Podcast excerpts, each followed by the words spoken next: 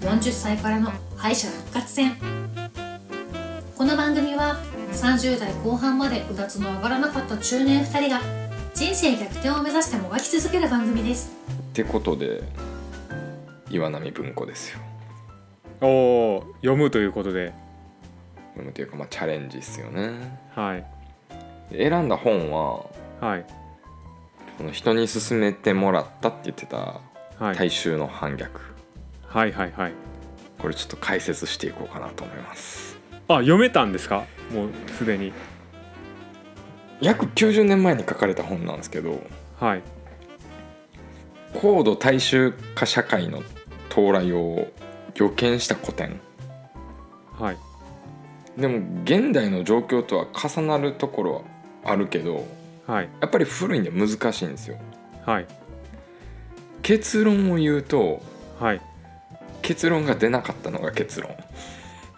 おおはいはいはいはい安直な答えももらえてないし理解もしてないしはい自分の事柄に置き換えて考えてもぴったりピースが当てはまらないんですよはいだから曖昧に解釈してるからはいまとめきれることすまとめきることができなかったんですよはいだから今回すっきりした内容じゃないんではい結局何が言いたいのかっていうのはないですないはいただ台本は4,000字超えてるんではい前回の倍の倍以上の分量言いて、うんあもう言うことはいっぱいある けどこう最後はまとまりはないとそうそうそうそうそうそう、はい過去一で泉さんがボーっとする回になりそう なんでいやもう あの今全然テンションが上がってこないですけどそれを意識した上でちゃんと聞いてほしいなと思って、はいだから突っ込んでよいろいろはいもう答えられんけどね突っ込まれても、はいまあなんやろもう政治的な内容で例えられてるからはい応用的に考えるのが難しいんですよはいはいはいだから巷に溢れてる本ってはいそういう本を理解して咀嚼した人が我々にはいなんか分かりやすいように書はきい直して本出してくれてるんですよね、うんい、わばよく言ってる薄っぺらい本でもはい実は頭のいい人があえて目線を落として書いてくれる場合が多いんですよはいはいはいはいだからなんだこのなんか前の収録の時言ってたじゃないですかこいつぐらいのやつだったら書けるわみたいなあ感じでそうそうですねはい、大体著者欄見たら慶応とか早稲田ぐらいのレベルの人が書いてるんで、はい、まあだからそういう人たちはこれぐらいに落とせば売れるっていうのをそうそう分そうかっそてうるっていうことそうでそうすもんねはい100の戦闘力持ってる人があえて30の理解力に分かるように20のレベルで書いてるんですよね、はいはいはいはいでも私の場合ははい20の戦闘力しかないのに背伸びして30のことを伝えようとしてるから無理やり感というか頑張ってる感があってはいなんか戦闘力40ぐらいの人たちには痛い人に見えるんでしょうねいやどうでしょうそれはまあちょっと大衆の反逆の話に戻しましょはいうでタイトル通りオルテガはあオルテガって人が書いてるんですけどはい大衆を批判した本になってるんですよはいはいはいで大大衆衆を大衆のを批判反はいはい反逆はいだから大衆がこう反逆してくるみたいなイメージなんですけど、だから大衆って言葉の対極はエリートみたいに思えるんですけどはいそういう意味では使ってないらしいんですよはいでそこのとこをちょっとユーモアと毒を持って語られてるんで私なりの、その、まあ考察ではないが書いてることをそのままに近いことをはいえそあののオルテ側エリート側っていうことですかえー、と後で説明するけど貴族、はい貴族なんですねうん、あーで大衆の反逆がちょっとをはあの批判してるということですね批判っていうかやめときよみたいな、お前はいはらいちょっと考え方改めようみたいな感じ、はいうん、大衆が政治の主権者になる時代大衆が権力者になり危機が訪れると言っているんですけどこれどういうことか分かります全然わからなかったですもうもう一回お願いしますはい大衆が政治の主権者になる時代はい大衆が権力者になり危機が訪れると言ってるんですよはいはいはいあもあの民主主義のこおお知ってますねやるじゃないですかういやいやいやその感岩覚的成文に庫やめますよいやいや読めないです絶対そんなんじゃだから始皇帝寺で選挙行ったりするじゃないですか、まあまあそれは置いといて、はいでも基本的に大衆っていうのははい個性を失い群衆化人た群衆化した人たちとはい地方から都会にやってきて根なし草になってる人だから君みたいな人ですかね、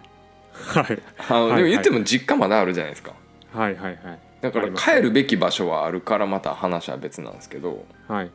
まあ、昔はこう昔って言ったらもうその1世紀以上前ですよはいこう田舎から仕事を求めて都会に行くわけですよはいもう田舎仕事ないからでも工業化して時代はどんどん変わってるから、はいでも工業化に対応できないんですよいきなり、はいはいはい田舎で好き放題仕事してたのにいきなりこうじっとして作業することができないんですよねはいだから規律を守る訓練所みたいなのが必要になったんですよはいはいはいはいそれ何か分かります職業訓練校的なやつですかおーなるほどあの学校ですよ、学校はいうん、近代教育はいはいはい朝礼とかあったでしょありましたねあんな感じだかはいら先生の話をじっと聞く訓練って実は話の中身が重要なんじゃなくてはい一方的にされる話をじっと聞く体を身につける訓練なんですよはいはいはいそれは工場で同じ作業をしても苦じゃない人間を作るからくりなんですよねうんうんうんうんこれは産業界からの要請でそうなったからうんはい近代社会がそういうふうに作られていったとはいまたオルテガは大衆と庶民は違うっていうふうに定義づけてるんですけどはいこれもこうやって言われてもわけわからんからもう答え言いますけどはい庶民ははい都市部に出てきても新たなコミュニティを作ってそこに地に足をつけて自分の役割を全うすると言ってるんですよ。はいはいはいまあ東京で一旗あげるみたいな感じかはな、いはいイメージ的にはいや合ってるかどうか知らんよ、はいだから大衆とは階級じゃなくて生き方の問題だとはいえわかるじゃあもう庶民よりもこうイメー庶ジ民っ的てにだはかワンラらンク下っ階てい級うことです的ねにはだからランクとかじゃない生き方のことを生き言って方のるんや、はいお前大衆みたいな生き方してんなみたいな、はいはいだから江戸時代もちょっと連想してみてよなんか職人ってイメージあるからどっちかというと庶民に近いでしょああそう画なんがですね画が強いというかさはいはいだから大衆を深掘りするとはいなんか深掘りっていうかそのオルテガ的にはい言ってることを私なりに解釈するとはい大衆とは平均的な人はいはいはいはいでこっからはオルテガの文なんですけどはい自らを評価しようともせずはい自分がみんなと同じだと感ずることに苦痛を覚えずはい他人と自分が同一ならいい気分になるとはいそんな人全部が大衆やと定義してるとはいまあ言ったら泉さんのことですよね そうですねそうですね大大衆衆だからでもすねう、うんはい iPhone ウェイとかって僕も言ってるんで、まあはい言ってるの一緒っすよねはいはいはいみんなと同じことがいいみたいなはいこうなんだろ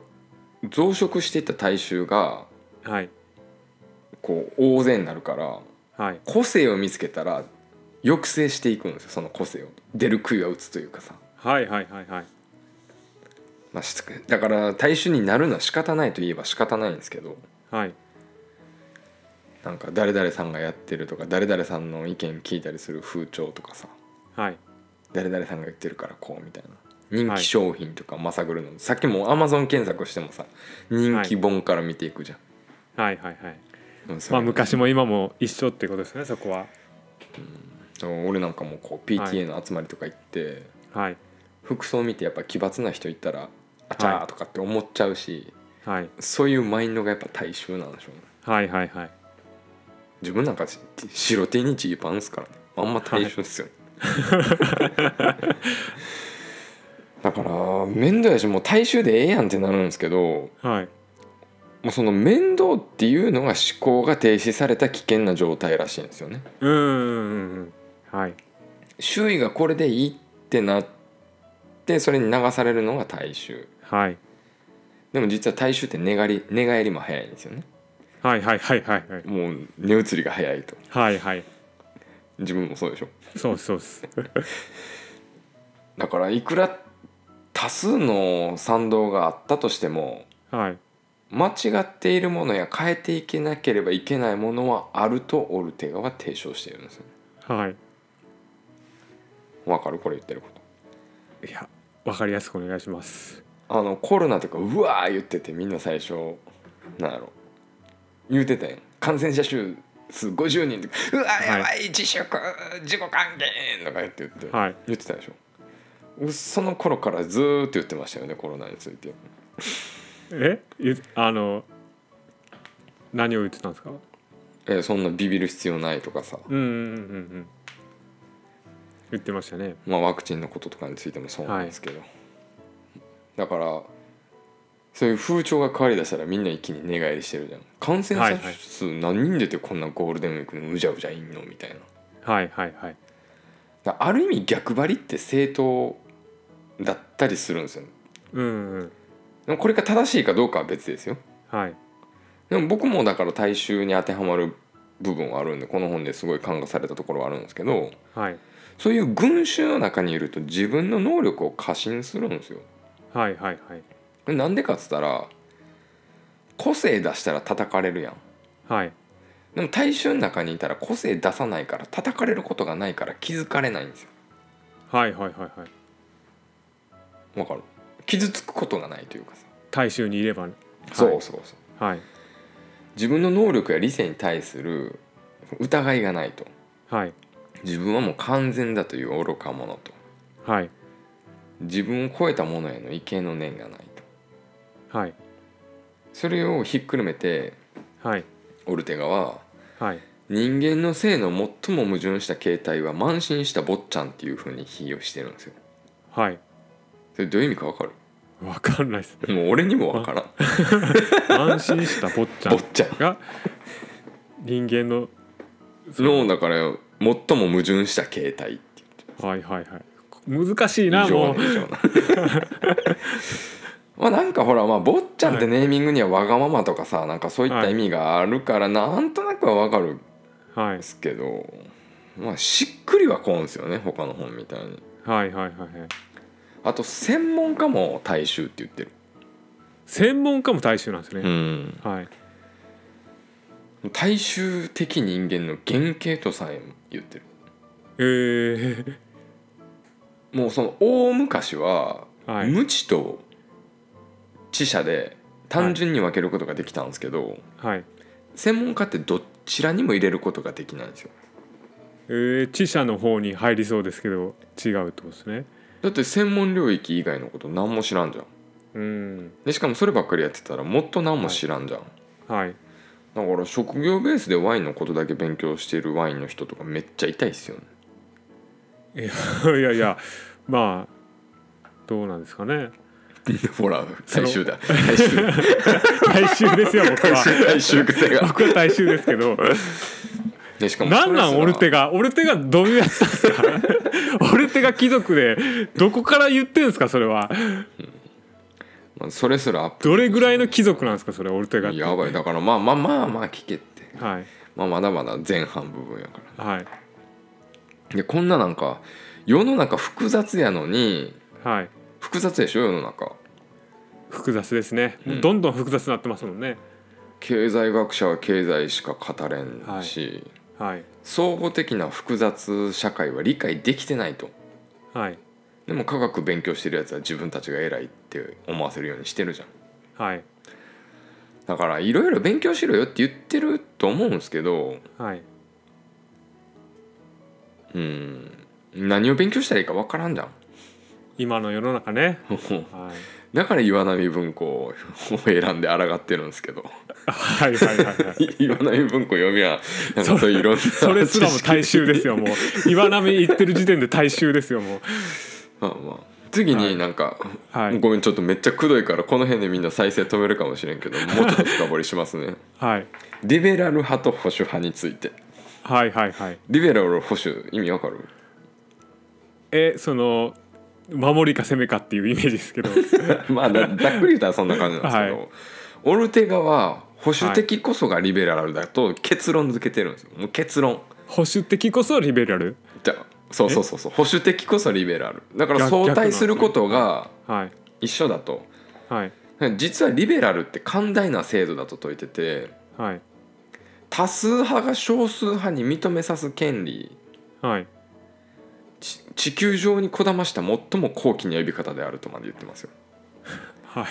だから、いあまりに困難で複雑な制度だとはいこれどういうことかって言ったらはいなんか他者を受け入れようとするはい自由主義単に自由じゃなくて違うものの考えと共存するはいこれで手間のかかる行為じゃないかとはい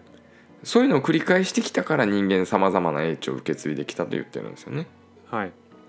だから今みたいに大衆がなんか一つになってはい貢献を牛耳り反対党を押し付けぼなんか絶滅させてるようじゃ終わっていくよっていうはいイメージできるでしょはいこれはだから独裁政治とかにも言えるんですけどヒトラーの前に書かれてるからはい評価されてるんじゃないかなって思うんですけど、ああヒトラーの前なんですねそうそうそうおそうおな今現代書にも通じてる部分結構あるんでああ今ちょうどこうねすようんロシアウクライナのなってきてますもんねそうそうお互いだから自分の異なる人の意見に対してはい合意するためには丁寧な物言いとか気遣いとか振る舞いが大事ですよってはい究極のそういうリベラルの実現にはマナーや作法が不可欠だとはいそこでオルテガが重要としてるのは面倒なことやまどろっこしさはいさっき俺が面倒くさかったらもう大衆でええやんとかって言ってるけど、はいそういうことじゃないっていうことを言ってるんですよね、はい大衆はだから面倒なことを誰かに断言してもらいたいんですよ、はいはいはい白黒つけてもらいたいんですよはいこれが正しいこれが間違ってるとかさ、はいはい前に言うところのうまいかまずいかみたいな、はいはいはい無数の他者と折り合いをつけながら生きていくのが理想的なリベラルだと、おおまあ、例えばですよ、はいなんか今日の晩ご飯を、はいまあ、30人ぐらいで決めるとするとはい肉か魚で決めてさはい8対2で肉が勝ったとするやんはいだから買ったんやから文句言わずに肉食えとかじゃなくてはい次いつか分からんけど今度魚にするからごめんねみたいな感じではい言うんですって、はいはいはいあこれはオルテガじゃないよあの私の咀嚼ね、はいはいはいはいはいだから相手の自由を認めていくはいこれ俺ね全然認められてなかったんですよもう自分の違う価値観見るとイラってするしなんでとかありえんとか思うしうんうんうなんんか泉さんにも言ってるじゃないですか携帯裸で使えとかさ、そうですねうんはいだから敵と共に生きる精神が失われてるとはいでも違う意見の人とはもうなんか付き合わんでいいみたいな風潮あるじゃないですかそうですよねうん今あの風潮はどっちかってそうですよねそれがだからやばそうやなっていうとこですねあーもうオルテガいうはもうその違う意見をもうすもう全てこう咀嚼していけと咀嚼というかはい座れと言ってます、はいはいあの話せと話せとだから手挙げてこれが正しいとかじゃなくて、そう取り入れていくとすぐ結論出そうとすなそうとそうそうそうそうそうそう聞けとそう はいうことでそのオルテガ貴族とかって言ってたんですけどいはいこれはオルテガ貴族ってその大義語として使ってるんですよ大衆の大義語として、はいだから育ちとかじゃなくてブルジョワとかエリートって意味じゃなくて精神の貴族のことを言ってるみたいうで、んうんう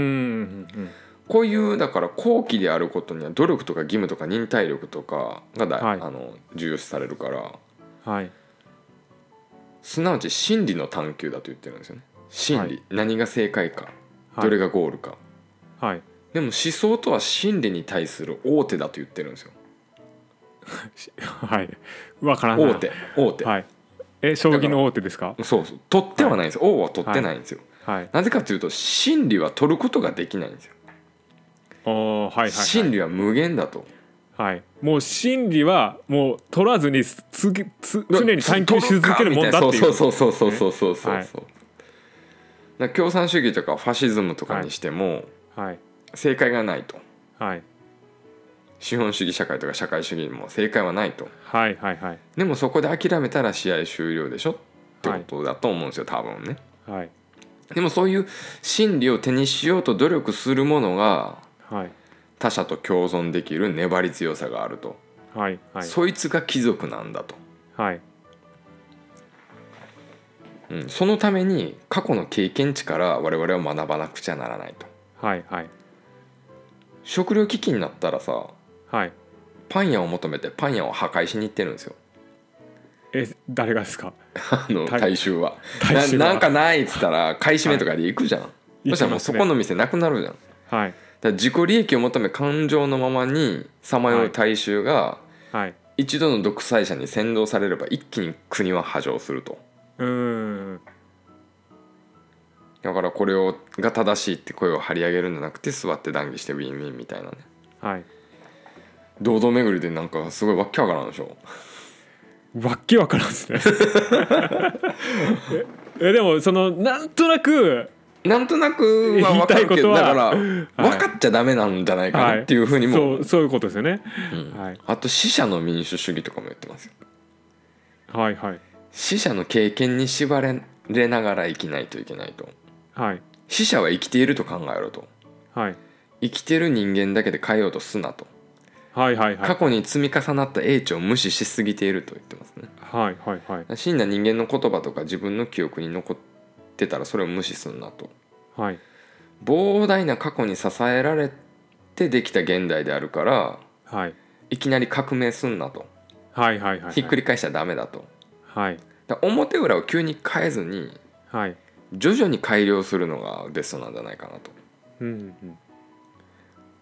全部変えるのって単純じゃんまあそうですねなんか想像は破壊からしか生まれないとかとかも言うけど、はいでも過去を向き合ってちょっとずつ変えるのって複雑で難しいんですよねはいいやもうでもより複雑に より複雑になっていくんじゃないですかそれってだ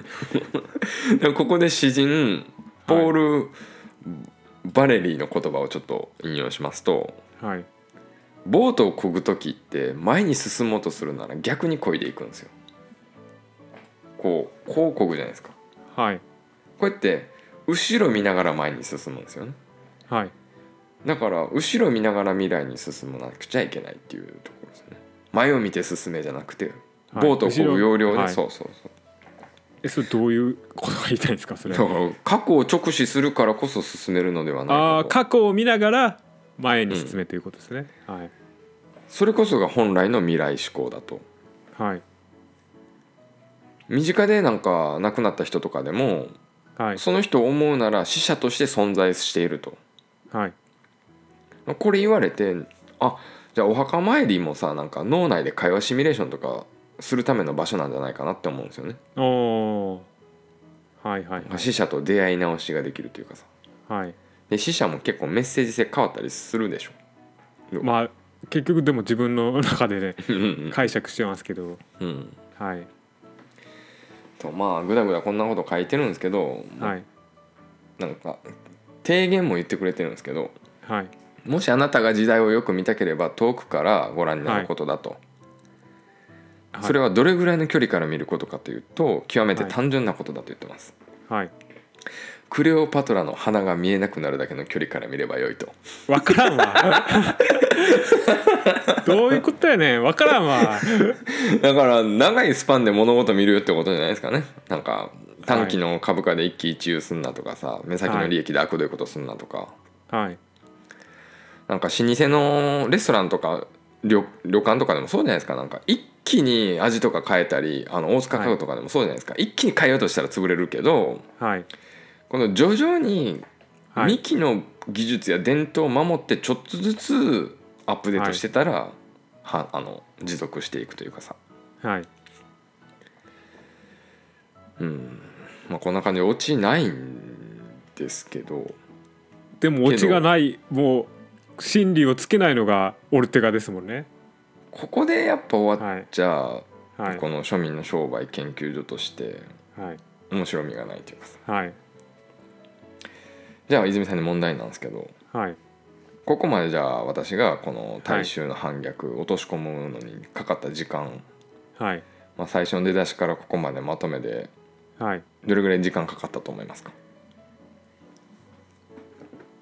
いつかほうなるほどその心はまず読むいやなんかイメージですけどこのうんうん本で言ったらもう本当めちゃくちゃぶ分厚いイメージで文,、文字が多いので、うん読むだけでももう3日とか4日とかかかりそうで、うんはい、でそれを本当にこう理解しようとするとやっぱ何回も見るじゃないですかうんうんうんなので、うんまあ、1週間ぐらいですかね5日から1週間ぐらい、はいなるほど正解はですねインプットはい120分はいアウトプットはい60分はい 合計3時間ですええ すごいですねどうですそかれはすごいですねここがからくりというか今回の回で最も私が言いたかったことなんですはいどういうことですかはいもう見てないってことですか100分で名著って番組知ってるああいや知らな いですいやそのそういうことか見たことないですけどあの NHK の教育番組なんですけどはいこれ見ながら書いてったんですよねああ本一切読んでないんですよ読んでないんですねうそうああは NHK オンデマンドっていうオンラインサービスあるんですけど、い124話見れるからはい1冊の分量が4話なんですよはいだから106冊の名所が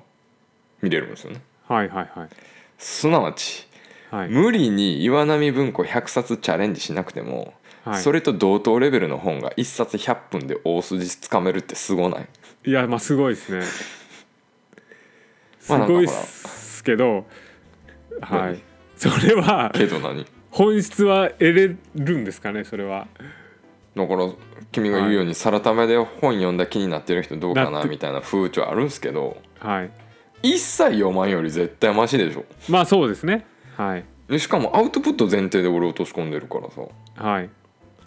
考停止で読んだ気になってるよりよっぽどいいと思ういやそれよりは全然マシだと思います。泉さんもだって聞きながらちょっと入ったでしょ入りました。読んでるものだとたっ思たいまし30た。分ぐらいぐらい、はいはい。これ990円税込みで他にもめっちゃコンテンツゴロゴロしてるとかやばいっすよ NHK オンバンドえー、だから岩波文庫100冊チャレンジ改め名著で100分コンプリートチャレンジと